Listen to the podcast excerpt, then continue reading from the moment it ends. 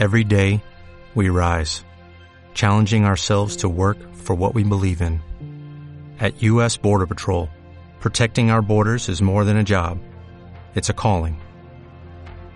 Agents answer the call, working together to keep our country and communities safe. If you're ready for a new mission, join U.S. Border Patrol and go beyond. Learn more at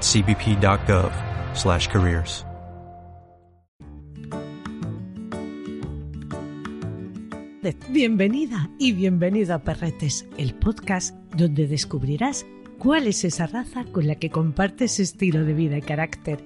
Soy Toñi Martínez, una enamorada de los perretes. Se llamaba Cook, y digo se llamaba porque en 2019, a los 14 años de edad, cruzó al otro lado del arco iris pero siempre será Pancho, el perro millonario que viajó al Caribe después de ganar la primitiva y que disfruta de la vida y los caprichos más extravagantes.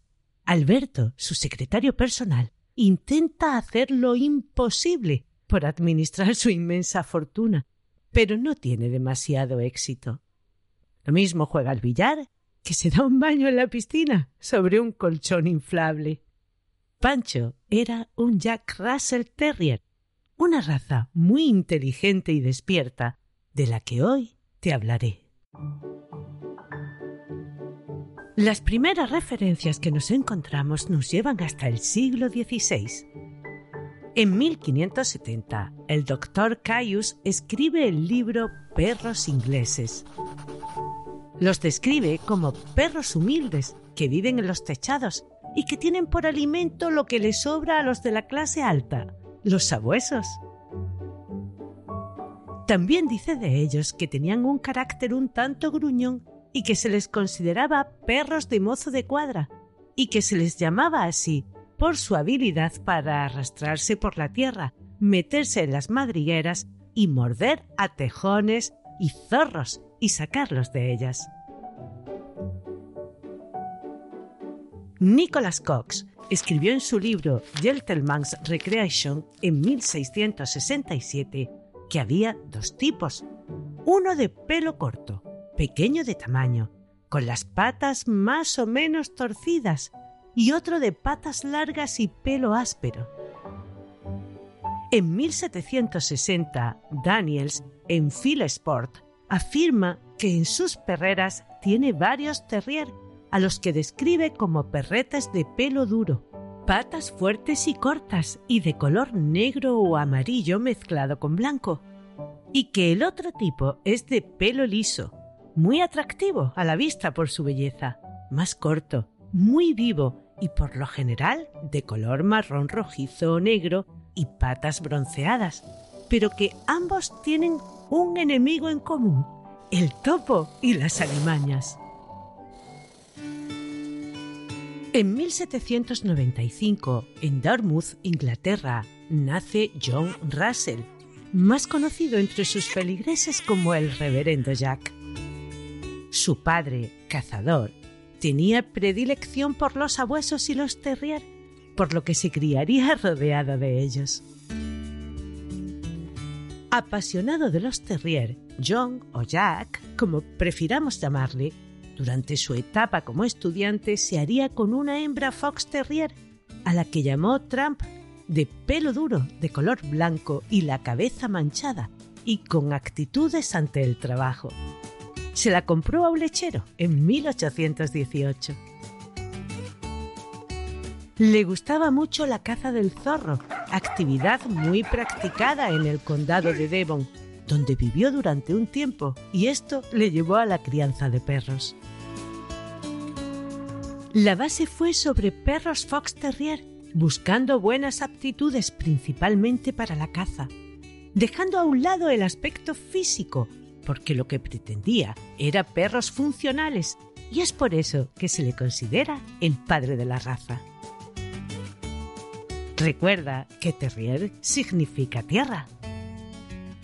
Solían ser blancos, con pelo duro que les protegiera del matorral, pequeños para que pudieran entrar en las madrigueras, valientes y concienzudos y con resistencia suficiente como para seguir a las jaurías de sabuesos y capaz de tirarse a la tierra a por los zorros y otras presas. El reverendo Jack sería uno de los fundadores del Kennel Club en 1873.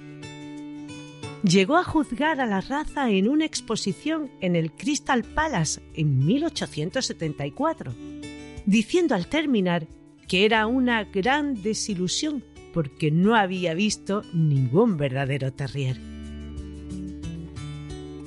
Él siempre se tuvo como un criador de fox terrier de pelo duro. Hugh Dassel también lo considera el padre de los criadores de Fox Terrier, ya que desde 1815 los estuvo criando y cuyos pedigrís mantendría con alto grado de pureza. Solo un único cruce con un macho de pelo liso llamado Old Jock. El reverendo, al fallecer en 1883, había creado una línea de perros muy apreciada y respetada. En 1895 se fundaría el Jack Russell Terrier Club. Su objetivo, el potenciar la cría del viejo Fox Terrier del norte de Devon. Arthur Heinemann sería su secretario y continuaría la labor del reverendo Jack, convirtiéndose en un impulsor y criador del Jack Russell. Se hizo con Terrier cuyas líneas se remontaban a las del señor Russell, tantos como fue capaz de encontrar. En 1909 juzgaría a los Working Terrier en la exposición canina de Kraft, una categoría creada para potenciar al Jack Russell, ya que los Fox Terrier de la época eran más selectos y elegantes, pero los pequeños Jack tenían una alta consideración por sus cualidades de trabajo. Años antes que los del reverendo, ya existían perros de pata corta, principalmente en el norte de Inglaterra y en Escocia, razas cuyo parecido eran palpable, los Sallyhand, y que se utilizaban para la caza de nutrias, tejones y zorros, pero no en las organizadas a caballo. El capitán Jocelyn Lucas, en su libro Hunt and Working Terrier de 1931, habla del parecido entre ambos y de la descendencia de los Jack de esta otra raza. En el libro del perro, escrito por el señor Jackson, podemos leer El resumen de la situación es que el terrier fue desarrollado a partir de perros normales de Reino Unido es un perro valiente que muerde con fuerza y lo suficientemente pequeño como para meterse bajo tierra en busca del zorro y del tejón. Aunque la nobleza, que eran los que organizaban esas monterías para cazar el zorro, se irían inclinando hacia aquellos que nacían con patas más largas, no se dejaría de lado al resto.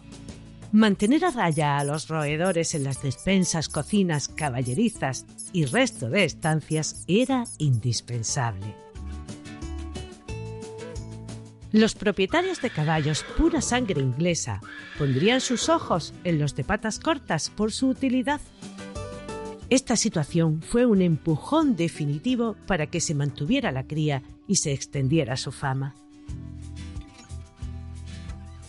Los terriers del reverendo Jack, con el paso del tiempo, se dividirían en dos variedades con estándares prácticamente iguales, aunque con alguna diferencia. Los Parson Russell Terrier, con patas largas y con capacidad para mantener el ritmo de caballos y sabuesos, y los Jack Russell Terrier, con patas más cortas, más bajos por tanto, y algo más largos. Se convertirían en una de las razas más populares de Inglaterra, con dos tipos de pelo, uno liso y pegado al cuerpo y otro de pelo duro y fuerte. El más conocido es el de tipo de pelo corto, relacionándose siempre con las líneas inglesas. Los Parsons serían los primeros en contar con un club y un estándar, siendo reconocidos por el Kennel Club en 1990 y pocos meses después por la Federación Cinológica Internacional de manera provisional y ya de manera oficial en 2001. Los Jack serían reconocidos en 2003. Debido a la necesidad de acabar con las plagas, viajarían hasta Australia, país al que se le debe el desarrollo.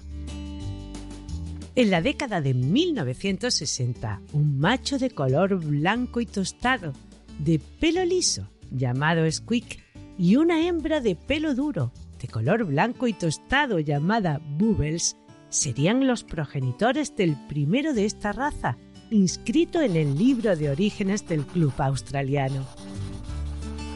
Le llamaron Johnny JR 500.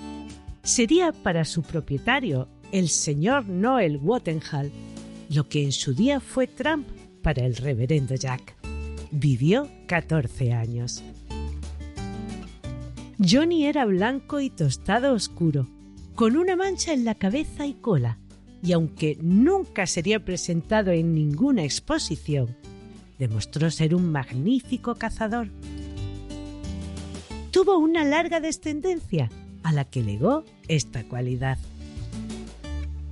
Johnny es considerado el padre de la raza en Australia.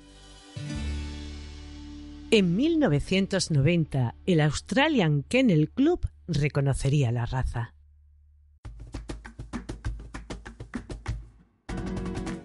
Hasta España llegaría de la mano de Lady Fiona Lowsley, que residía en Cádiz y que los traería desde Escocia.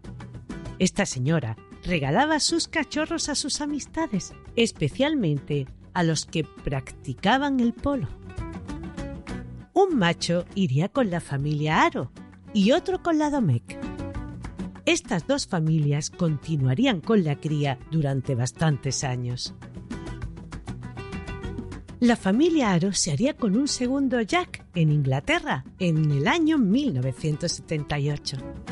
Este era de pelo duro y de color blanco y negro. En el año 2003 traerían desde Irlanda un ejemplar con pedigrí reconocido, porque ya pertenecían a la Federación Cinológica Internacional y así pudieron homologar la línea de cría. Don Ignacio Domecq siguió criando, haciendo la raza muy popular en todo el sur. Se les veía en bodegas, caballerizas y como perros de compañía, siendo los más apreciados los que llamaban de pelo fino.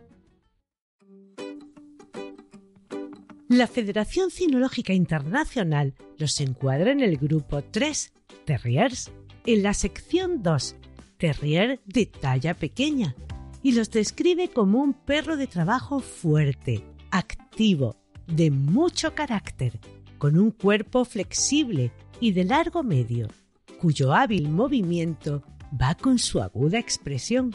Su manto puede ser corto, duro o quebradizo y su proporción en conjunto rectangular, más largo que alto, y haciendo mención explícita a que, además de ser de trabajo, es perfecto para la compañía. Una vez más, estamos ante unos ojitos almendrados que saben comunicarse a la perfección unas orejitas semicaídas hacia adelante que se mueven al menor estímulo, un cuello bien fuerte, bien ancho el pecho. Su cola se mantendrá erecta cuando esté atento y caída cuando se encuentre relajado. Siempre estará en alerta, pendiente de cualquier cosa que se mueva a su alrededor y ladrará para avisarte. Es apasionado, a veces cabezota, valiente, curioso y muy fiel. Le encanta sentirse útil y es el más feliz del mundo si está a tu lado. Su instinto de cazador incansable le llevará a escarbar buscando librarte de cualquier visitante. Así que si tienes jardín, ya sabes, va grabado en su ADN un gato, una cobaya. Todo es una presa, aunque sean de la familia. Si va a convivir con otros animales, deberás acostumbrarle desde muy chiquitín. Recuerda que en sus orígenes cazaban en grupo junto a las jaurías de sabuesos. Necesita mucha, mucha actividad. Que le lleves a dar largos paseos, a correr. Es capaz de saltar incluso cinco veces su propia altura. Si es posible, llévale al campo, que olfatee y que escudriñe todo lo que encuentre a su paso. Esto le resultará muy, muy divertido. Juega con él a la pelota, practica agility, dog dancing, canicross. En este pequeño cuerpecito hay una energía agotadora. Son hiperactivos, así que si no eres una persona capaz de aguantar su ritmo y dedicarle tiempo, mejor busca otra raza. El sillón no es para nada su sitio. Le encanta el agua. Ten cuidado, porque se lanzará sin pensárselo. Aunque son un poco tozudos, aprenderá todos los trucos que quieras enseñarle. Le encanta que le retes haciendo que ponga a pensar su cabecita. Desde hace algunos años se les ha entrenado para avisar a sus dueños ante posibles enfermedades gracias a su magnífico olfato, como son la epilepsia y la diabetes. En terapia con niños autistas, en residencias de mayores, con víctimas de violencia, en labores de búsqueda y rescate. El Jack Russell sabe cómo debe actuar sin la más mínima duda. En España hay varias asociaciones encargadas de este entrenamiento. Sé firme con él, pero siempre dulce en el trato. Ten paciencia y refuerza de manera positiva su aprendizaje. Necesita un humano con experiencia. No es una raza para iniciarse. Son perros de trabajo con todo lo que eso conlleva si no tiene un humano que sepa guiarlo. Como pasa con otras razas, tomará sus propias decisiones y puede que no sean las que tú precisamente prefieras. Siempre deberás tener las mismas pautas sobre lo que está bien y lo que no. Necesita entenderte con claridad. Un perrete que tiene el ejercicio diario que necesita, y su cabecita ocupada y bien dirigida nunca tendrá comportamientos inadecuados. No le humanices, no le gusta, está orgulloso de ser quien es. Y además, los perretes no entienden ese lenguaje. Serás tú quien deberás hablar su idioma. Siempre es amistoso, y con las personitas chiquitas se entenderá perfectamente. Serán compañeros inseparables.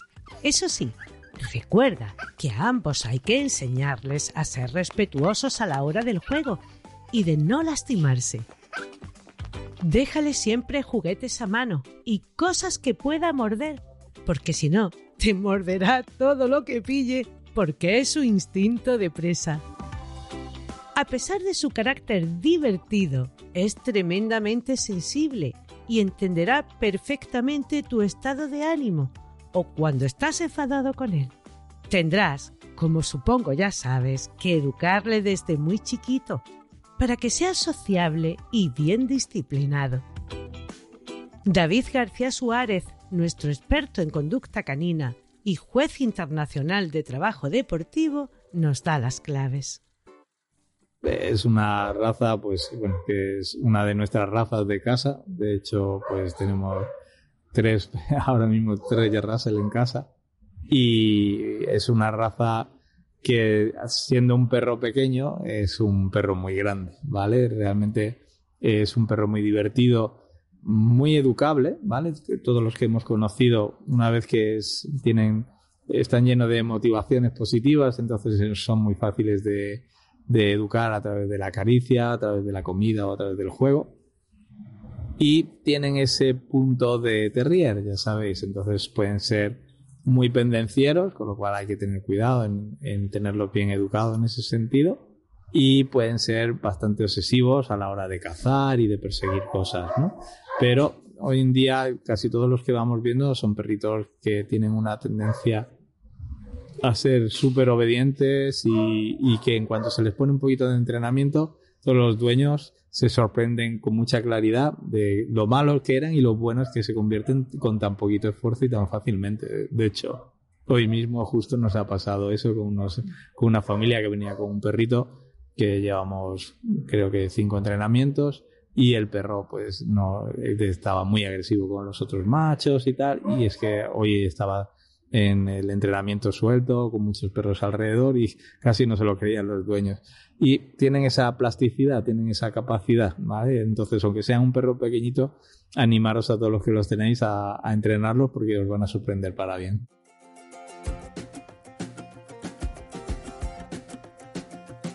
Comienza enseñándole cosas básicas, como, por ejemplo, pasear a tu lado sin dar tirones de la correa. Mónica Sánchez Marina, entrenadora reconocida por la Real Sociedad Canina de España, monitora autorizada en terapia con perros y experta en conducta canina, nos da unas pautas sencillas para practicar. Cuando vamos a empezar a sacar a un perro a la calle, pues lo más normal es que la excitación le tiende a morder la correa o a pegar muchos tirones muy bruscos. En realidad, lo recomendable es una correa de un metro, metro y medio, para que no haya siempre tensión. Nos encontramos muchas veces casos de personas que para que el perro no le tire mucho de la correa, la correa es muy corta. Y así, con esa tensión constante, eh, le estamos enseñando a tirar. Lo ideal, pues poquito a poco, con comunicación, con un poquito de comida, acostumbrarlos a sacarlos, sabiendo que al principio los 3-4 primeros minutos son de mucha excitación y el perro va a tirar más, pero dándole paseos, el perro se va a acostumbrar a, a, no tensar la correa porque para él también es muy, es muy molesto. A veces tenemos perros que hasta vomitan de los tirones que dan o al final acaban mm, jadeando demasiado. Entonces es importante, sobre todo cuando empezamos, coger unas horas concretas, darle un paseo de 15 minutos mínimo y que se vaya acostumbrando a que cuando va pendiente de ti no va tirando de la correa es cuando él va más cómodo. Y siempre con una correita de metro, metro y medio. Su piel gruesa y fuerte le hace resistente a las temperaturas extremas. Aguanta tanto el calor como el frío sin ningún problema y debe ser impermeable al agua.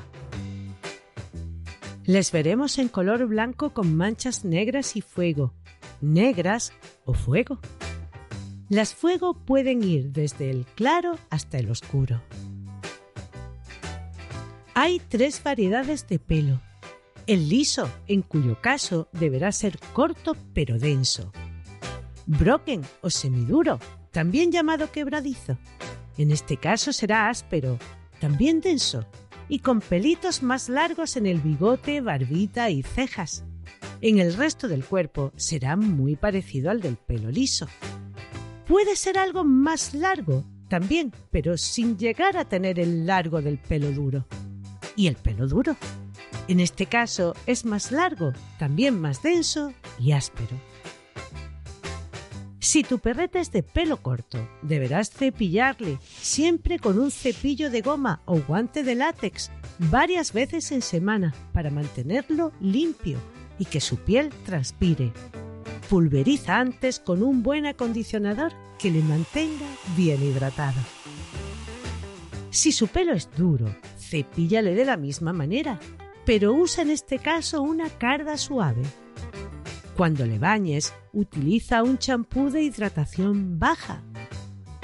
Si tiene demasiado su pelo, le vendrá bien la técnica del trimming, pero esto te recomiendo que lo haga una peluquería especializada. No hace mudas estacionales. Tirará pelo muerto todo el año por eso es tan importante que cuides bien su pelo y te evites estar recogiéndolos por toda la casa. A la hora del baño, un champú de hidratación intensa y pH 7, que es el que se corresponde con su piel. No abuses de los baños. Cada dos o tres meses será más que suficiente. Hazlo con agua templada y sécalo bien.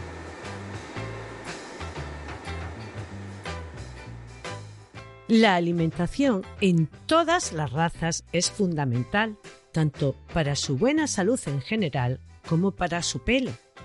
En definitiva, este refleja cómo marcha todo por ahí dentro.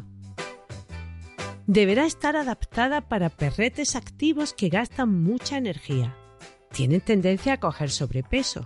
No le des picoteos y busca un pienso lo más natural posible, bien equilibrado, con un 30% de proteína y no más de un 15% de grasa, que contenga omega 3.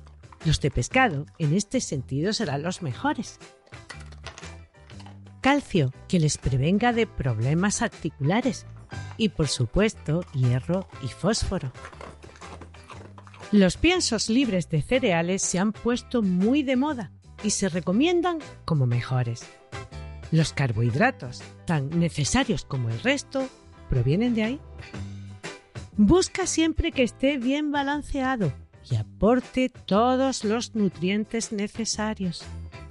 Divide su ración en dos tomas para que su digestión sea más ligera y coma sin ansiedad. En el capítulo del Rafcoli tienes más información genérica sobre cómo alimentar correctamente a nuestros perretes. Ten en cuenta también que sus dientes grandotes tienen tendencia a acumular sarro. Facilítale huesos grandes y crudos que pueda roer. El Jack es fuerte como un roble. Pocas enfermedades de tipo genético encontraremos sí deberemos observar la luxación del cristalino. Este pierde su sujeción provocando problemas como glaucoma secundario, uveitis e incluso desprendimiento de retina. El origen puede ser genético o adquirido. En el caso del genético, se producirán alteraciones alrededor de los 20 meses. Luxación de rótula, que es un mal alineamiento del miembro y que produce malformaciones durante el crecimiento. Y la ataxia, también llamada mielopatía del terrier, que produce falta de coordinación, dificultad para ponerse de pie y a la hora de andar, y sordera en uno o en ambos oídos.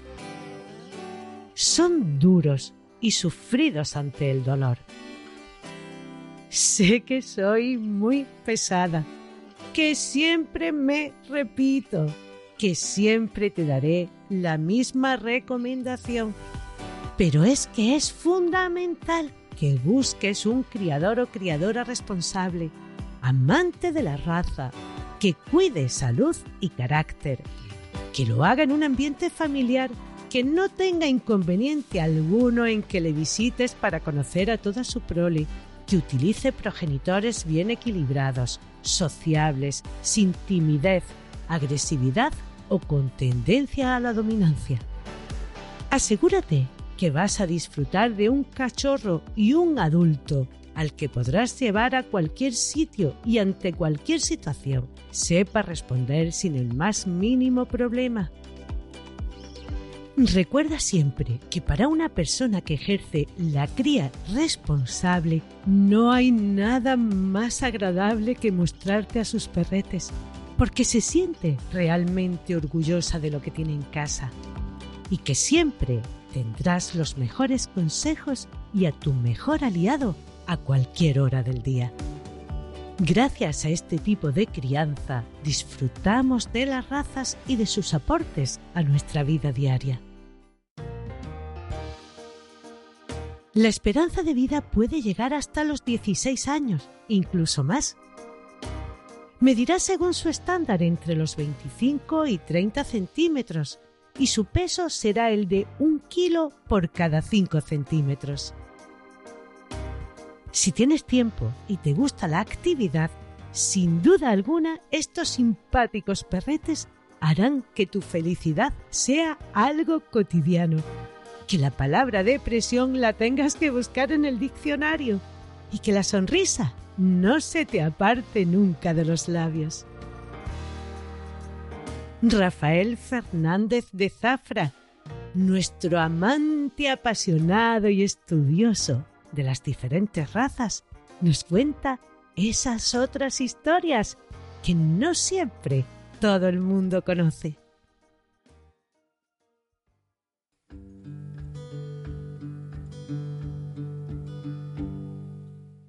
¿Quién no conoce a la simpática raza del Jack Russell? Ese perro que dé su nombre a la selección que hizo el reverendo Jack Russell para tener perritos pequeños de caza de color claro que le sirvieran como alimañero y como extraordinario raticida. Se ha escrito mucho sobre la raza, una raza que debe el haber sido reconocida gracias a la labor de los granjeros de Australia, que encontraron en él un gran auxiliar para librarse de las plagas y especialmente de la serpiente venenosa. Pero voy a contar más. Macho fue un famoso Russell que en Rusia rescató a una niña abandonada en el año 2019 en un parque en San Petersburgo.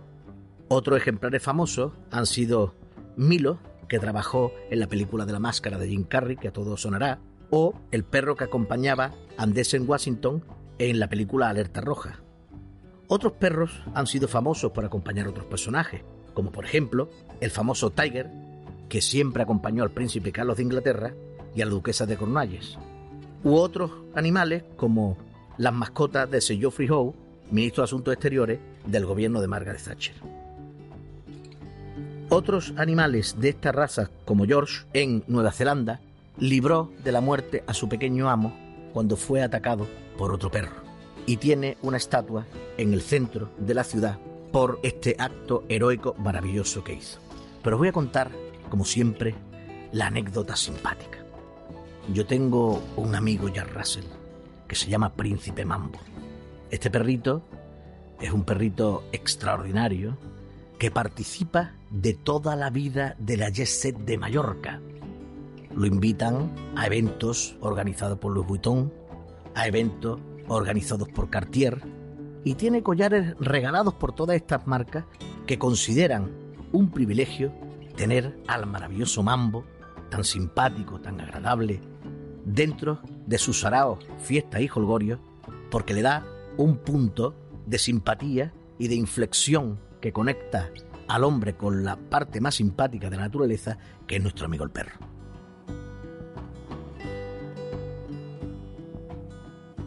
La semana que viene te hablaré de otra raza que se hizo muy popular entre los y las que hoy hemos pasado de los 50.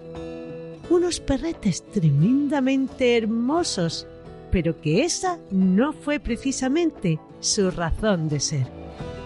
El caniche.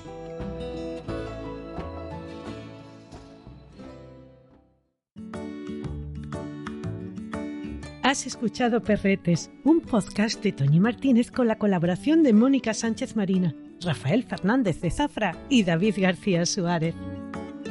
Pablo Cruz hizo la supervisión. Mi agradecimiento a María Santonja, Francis Arrabal y Pablo Cruz por animarme a llevar a cabo este proyecto. Escucha Perretes en cualquier reproductor de podcast. Si te ha gustado, déjame una reseña, compártelo en tus redes sociales y recomiéndame a tus amistades. Gracias por escucharme.